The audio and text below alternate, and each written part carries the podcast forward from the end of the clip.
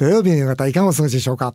こんにちは渡辺美希です。そして番組スペシャルアドバイザーはこの方です。テリー東でテリーすさん今週もよろしくお願いします。お願いします。さて唐揚げの天才100店舗セレモニー、はい。行ってきました。なんか嬉しいですよね。うーんだたくさんマスコミ来たい。やね本当ですよね。何あれ全部来たでしょ？テレビも新聞も全部。すごいぱあれですよねこういう状態だからこそ、渡辺さんの意見を聞きたいっていうね、そういうマスコミの方多かったですね正直、緊急事態ね、ん受けて好き勝手喋らせてももうらって喋りすぎ。いや俺横で聞いてまたね、マスコミの人がね、30人40人いたじゃないですか。いたいたで僕は見せてまたペラペラペラペラ喋ってんなってさ秘書のね江藤さんに止めさせろ止めさせろあれ調子乗ってっからっつって。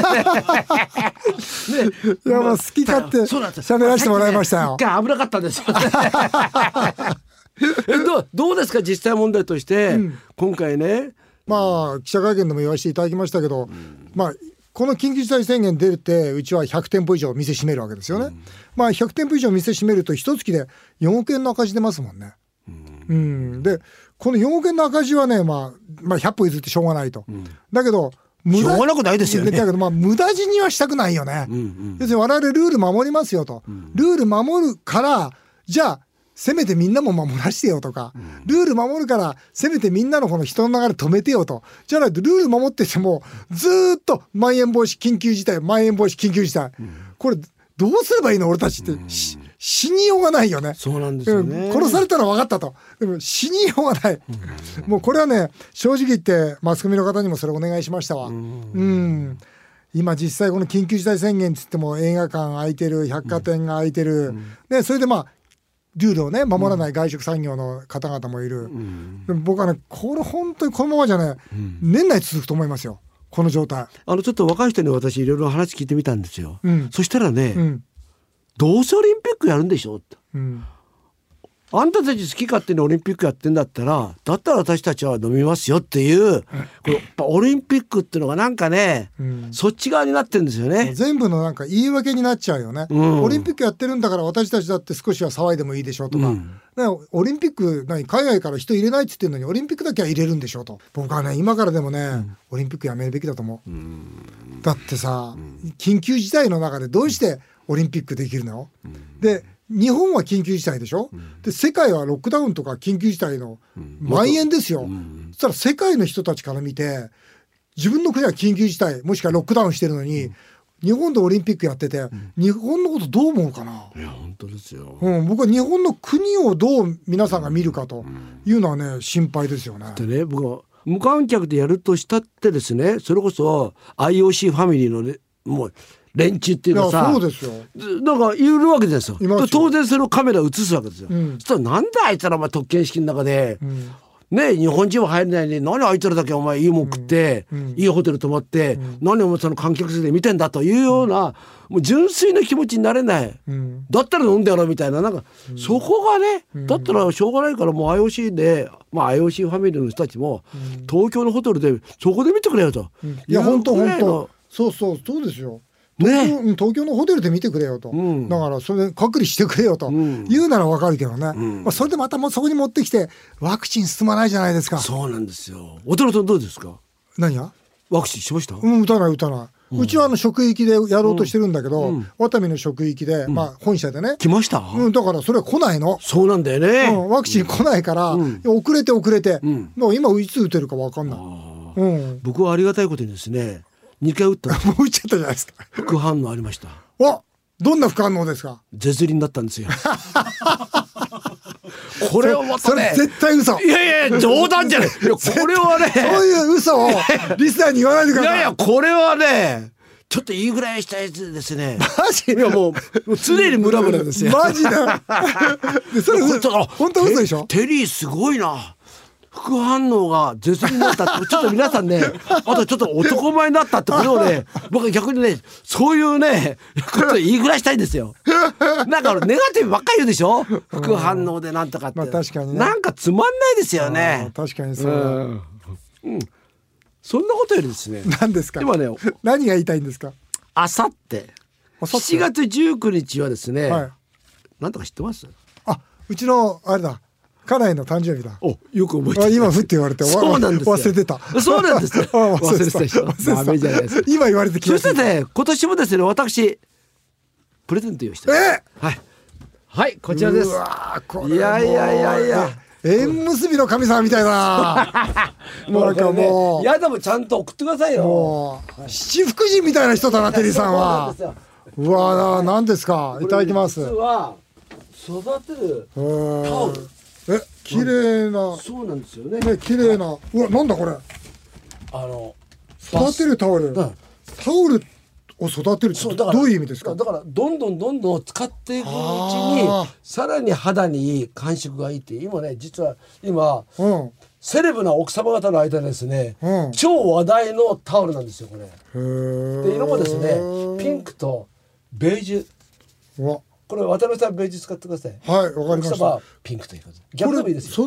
育育つっていうのはだんだん使えば使うほどうん。ねうん。良くなっていく馴染ん馴でいく。はい。へえいいでしょ？いやすごええ。まあこれでねちょっといろいろね練りまして。ありがとうございます。これやっぱり育てるタオルが今、うん。ねセレブの奥様方に流行だから。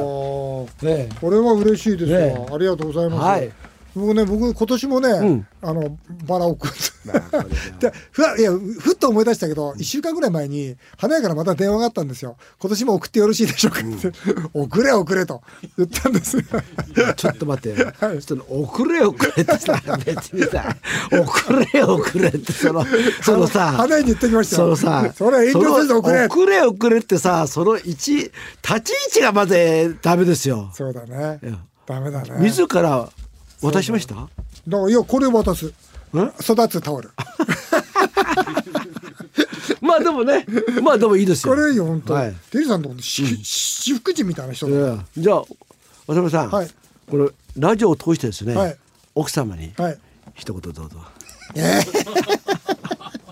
マジで言ってんのいやいやどうぞマジで言ってんの、はいい、やいや本当にあのいつもねあのお風呂のスイッチとそれから着たものは、えーその箱の中に投げ入れるだけの生活をしている僕を支えてくれて本当ありがとう。まあ心から心からの感謝とともに、まあバラを差し差し上げたいそうですね。遅れ遅れじゃないですよね。そうそう。んな偉い立場じゃないだろう差し上げたいとそう思います。送らせていただきますよね。あ りいやありがとうございます。さて CM の後は先日、えー命日のお墓参りをしてきました。私の祖母についてお話をしたいと思います。ぜひお聞きください。土曜日だけにこのお話どうよ。7月6日は渡辺美樹さんのおばあ様、糸ばあちゃんの命日。上場企業の経営者としてどんなに多忙でも、渡辺さんはこの日お墓参りに足を運びます。大切なことは糸ばあちゃんに教わったという本も出版されています。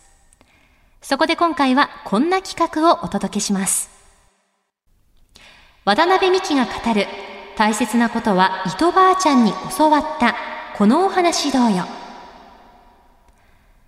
渡辺美樹さんといえば10歳で最愛のお母様を亡くし、絶望の中でお父様が経営していた会社が生産に追い込まれ、貧しい生活を強いられた壮絶な幼少期を経験しています。しかしそんな渡辺さんを育て寄り添ったのが糸ばあちゃん。ワタミが介護事業に参入する際の渡辺さんの経営理念は、糸ばあちゃんに多くの影響を受けているそうです。93歳、大往生だった糸ばあちゃんから渡辺さんが教わった話を今回は伺います。えーということで今回は私の祖母伊藤ばあちゃんを取り上げていきたいと思います。ちょうどこのラジオの収録の準備をしていた7月6日が、まあ、祖母の命日でして、はい。まあ、お墓参りにね朝行きましてね、はい、そして祖母に思いを巡らしてきたわけですが、まあ、実はあの大切なことは伊藤おばあちゃんに教わったっていう本も出版してましてね、あの私の人生に大きな影響を与えた存在なんです。はい、あの伊藤おばあちゃんはですね私あの母がな亡くなって母代わりにまあその本当に、まあ、面倒見てくれたというかで父がその後会社を清算まあとにかく実質倒産したんですが、ですからとにかくあのお金がなかったんですよねうちね貧乏で。だから生活費が苦しくてでいつもそのおばあちゃんにもっと食べるもん出してくれとか、お弁当にもう一品そのおかず入れてくれとか、まあ、いつも僕は無理を言ってたんですがその時に本当にいやお金ないんだって悲しそうな顔をしてるのはそれですごく覚えてますわ。うん、うん。あの温泉が好きなおばあちゃんで、うん、日本舞踊がとっても上手なおばあちゃんで、うん、93まで着物を着てですねおしゃれな方でした。はい。まああの一番の思い出はですね、うん、あの佐賀急便やってる時に、はい、僕はあの毎日その本当に23時間しか寝れなくて、でまああ夜中帰ってきて朝方起きておばあちゃんの作ってくれたおにぎりをまあ、4個5個持って出かけるんですね。これがずっと佐川急便の時の、日課だったんですが、うん、ある時3か月か目か4か月目ぐらいかなその朝おばあちゃんが扉の前に立って「行くな」って言ったんですよね。泣きながら。なんでですか？僕がどんどん痩せていくし体がどんどん具合悪くなっていくのはそばで見てて分かるわけですよね、うん、もうこれ以上無理したらあん。た死んじゃうから行かないでくれってこう泣きながら止められたそんな僕のことを愛してくれたおばあちゃんでしたね。なるほどね。あのー、社長になってから、まあ、おばあちゃんにその毎年毎月毎月温泉をまあプレゼントしましてね。うん、で亡くなる前はその、まあ、入院してたんですけど、えー、お医者さんがダメだって言ってもあの温泉無理やり連れてっちゃって、うん、おぶって、えー、車椅子で連れてって。いやあのー、もう口癖のように私が死んだら天国からあなたのことを絶対守り続けるって言ってくれていてなんかねこのそういう人がこの自分の人生の中にいたっていうことはすごいことだよね。だからいつもおばあちゃんまあ毎朝毎晩仏間でねおばあちゃんとこ今も向き合ってるんですがやっぱりそのおばあちゃんに恥ずかしくない生き方っていうかね、えー、あんなにも愛してもらったそれに対する恩返しができるような生き方をしたいなと思ってます。いやなんか渡辺さんがそれこそ大変な時に頑張ってた理由がよくわかりました。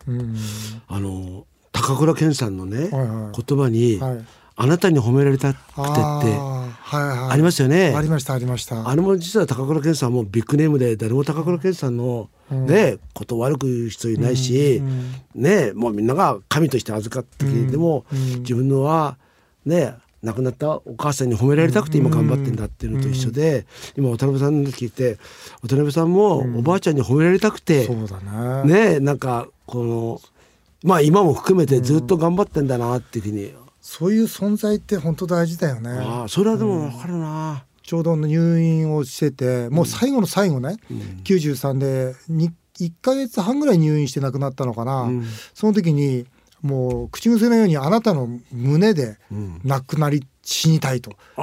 言ってたんですよ。だけど僕は本当会社作ったばっかりだったんで、うん、1週間に1回30分もいられなかったんですよ。でもそれでも1週間に1回はあのお見舞いに行ってたんですね。それがちょうど7月6日あ土曜日だったかな、僕が行ったらそのおいその時のお医者さんがあともう少しで多分亡くなるかもしれないって言われて、うん、まだ意識は薄くあったんですね。その時僕のやっぱ胸で本当に亡くなりましたもんね、息をスーッと引き引き取って本当まさに息を引き取るってそういうことだと思うんですけど、だからこのおばあちゃん僕の胸で死にたいって言って本当に死んだわと。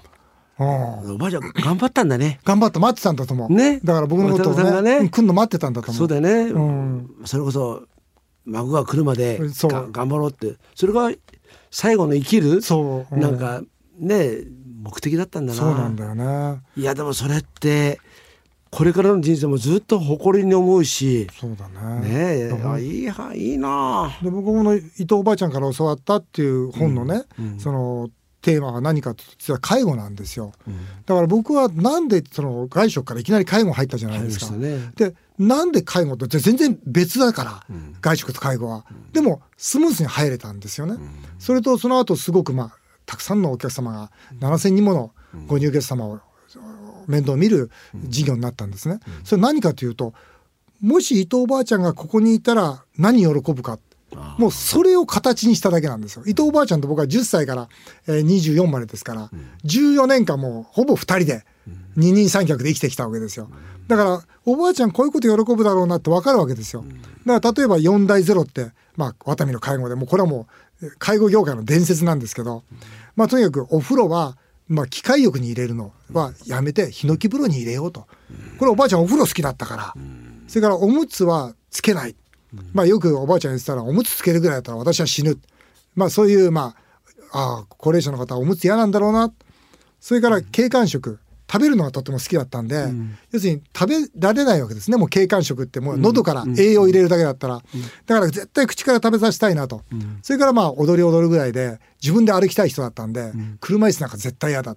だからうちのおばあちゃんは、まあ、おむつ車椅子それから経管食それからまあ機械浴とんでもないという人だったんですよ。まあでもそこはまあ、うん。ししっかりした人ですね。そうそう、うん。非常にプライドの高い、ね。でもだったらその4つはみんな他の高齢者の方はみんな望んでることだろうと、であるならばその4つをやめようって言ったらこれは介護業界のひまさに常識の否定だったんですよ。まあそれで4大ゼロっていうことでまあワタミの介護っていうのがね一気にこう伸びていったんですけどね。うん。まああの本当におばあちゃんがいたから、この介護事業もやらせてもらったということで、テリーさんのおばあちゃんは？うちのね、ん。おじいちゃんって亀之助って言うんですけども これがまた適当な じいさんであの近所なのにうん。千葉うのん。他の女に手を出してるんですよ。それで僕は二人のおばあちゃんがいるんですよ。あそうか、うん。あ本当のおばあちゃん本当のおばあちゃん。と手を出したおばあちゃんと。そうそうそう。うん。だから僕は子供だからなん。んでうちには二人のおばあちゃんがいんのかもうよくわかんなかったんですよ。でもね今考えるうとん。あのわかんのはうん。全然タイプが違うんですよおばあちゃんの。へえ。一個普通同じような人選ぶんじゃないの、適当なんですよ一人の。あの大雑把なおばあちゃんと台所几帳面な人と。うんなるほどなって今だってよくわかりました。そのなんか女好きっていうのは僕多分ね僕はお亀之助に似たんじゃないかと思う。うちの竹太郎はね僕の親父もまあ女好きだったんでずっと伝統的にそうなんですよ。遺伝遺伝もう似てるんですよえね。ー亀と竹だ。そうそう亀もどうしようもなかったですけどねうちは。せっかく今いい話だったのに テリーさんが話すとどうしてそうなっちゃうのかな。失礼しました。えーえー以上今回は先日命日だった私の祖母伊藤おばあちゃんについてお話をさせていただきました。さあ続いてはメールを紹介させていただきます、えーラジオネーム、えージャンボ松下さんです、えー毎週ゴルフ帰りにこの番組を聞いてます。ありがとうございますサントリー毎週言ってんだこの人ゴルフサントリーの佐治会長は当時ローソンの新浪社長のゴルフプレーを見て、その経営スタイルを見抜いたっていう記事がありましたと、えうん、あったよこれダイヤモンドかなんか出てたよ。ちょうどねあのー300っつってあの僕のコースなんですよ、ちょうど佐治会長から紹介いただいたコースすなんだけど。ごい。なかなか入れないんですね。本当に200人ぐらいしかいないねね。会員さんが、うん、いつもガラガラなんだけど、えー渡辺さんやワタミの社長さんはどんなゴルフのプレーをするのですか？このこれって出るんですか性格？出ますねがゴルフにね一生懸命の方は本当にもうなんとの厳格な、うん、ルールをしっかり守るということで、え僕はとにかくあの歩くことが好きでカートには絶対乗らないんですよ。で楽しむゴルフであの6インチルールってのあって6インチもしちょっとどっかデボットってね、ああ穴に入ったら6インチぐらい動かしていいですよっていう、まあそれは一応ルールがあるんですよ。僕はいつもパートナーに言うには、60インチまでいいですよって まあそういうゴルフってね、でまあいやおおらかなんですね。そうそうそうそうプロじゃないんだから、まあそそうだん、楽しい方がいいですね。話すことの方が大事でしょと。いうふうに思うんだよ、でうちの社長なんか話すってことで、もっとすごいですよ。話しっぱなしだから。ゴルフ中。だから喋りながら打ってる 打ってるんだか喋ってんだかそれは分かんない。またすごいね。いやねあいつねおしゃべりなんですよ。ベラベラベラベラベラ喋りながらそしたらこの間もそのキャディーさんが大笑い始めたわけですよ、あの清水さんって打ってるか喋ってるか分かりませんね。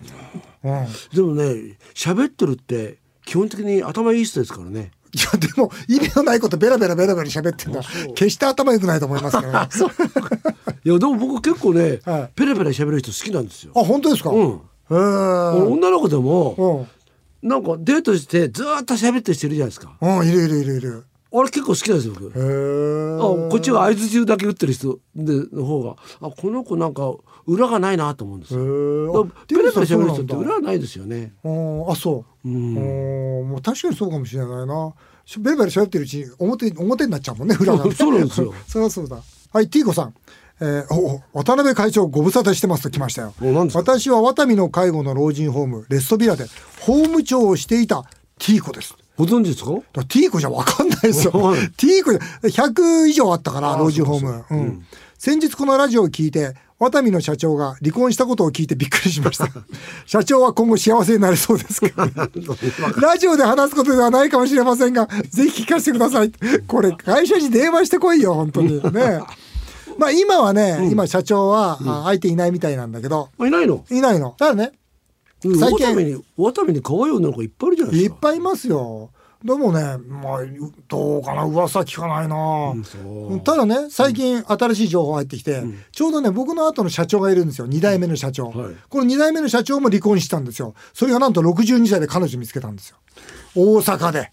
え最近大阪ばっかり行ってるって噂聞いたら、なんと大阪に彼女見つけたんですよ。どういう人なんですか？なんかね、居酒屋のね、言っていいのかな、そのこと。居酒屋の経営者の妹さんで、ん居酒屋ではのその店長みたいな形で、あらおかみみたいな形で働いてたいくつですか？それ40いくつみたいで。あらら。20ぐらいしたらしいですよ。で、またそれがですね、やたら綺麗なんですって。まあ、それうちの本部長が会ってきたんですけど、うんまあね、大変な出会いだと。で、どうもね、すっごい仲いいんですって。うんあの、大阪もなんか2人しかダメだっていうことで、3人で行ったんですって。そのうちの本部長と、その、2代目社長と、その彼女と。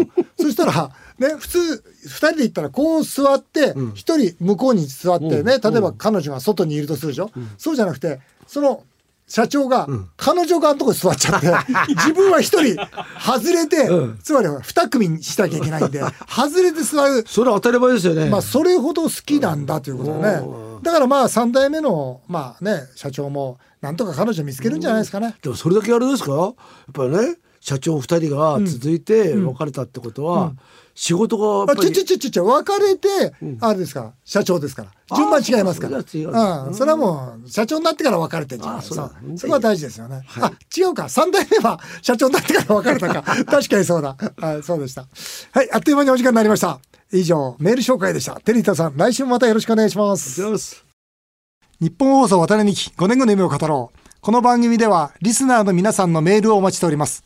メールアドレスは夢 5-1242.com 夢 5-1242.com お送りしてきました。日本放送渡辺美希5年後の夢を語ろう。また来週のこのお時間にお会いしましょう。お相手は渡辺美希でした。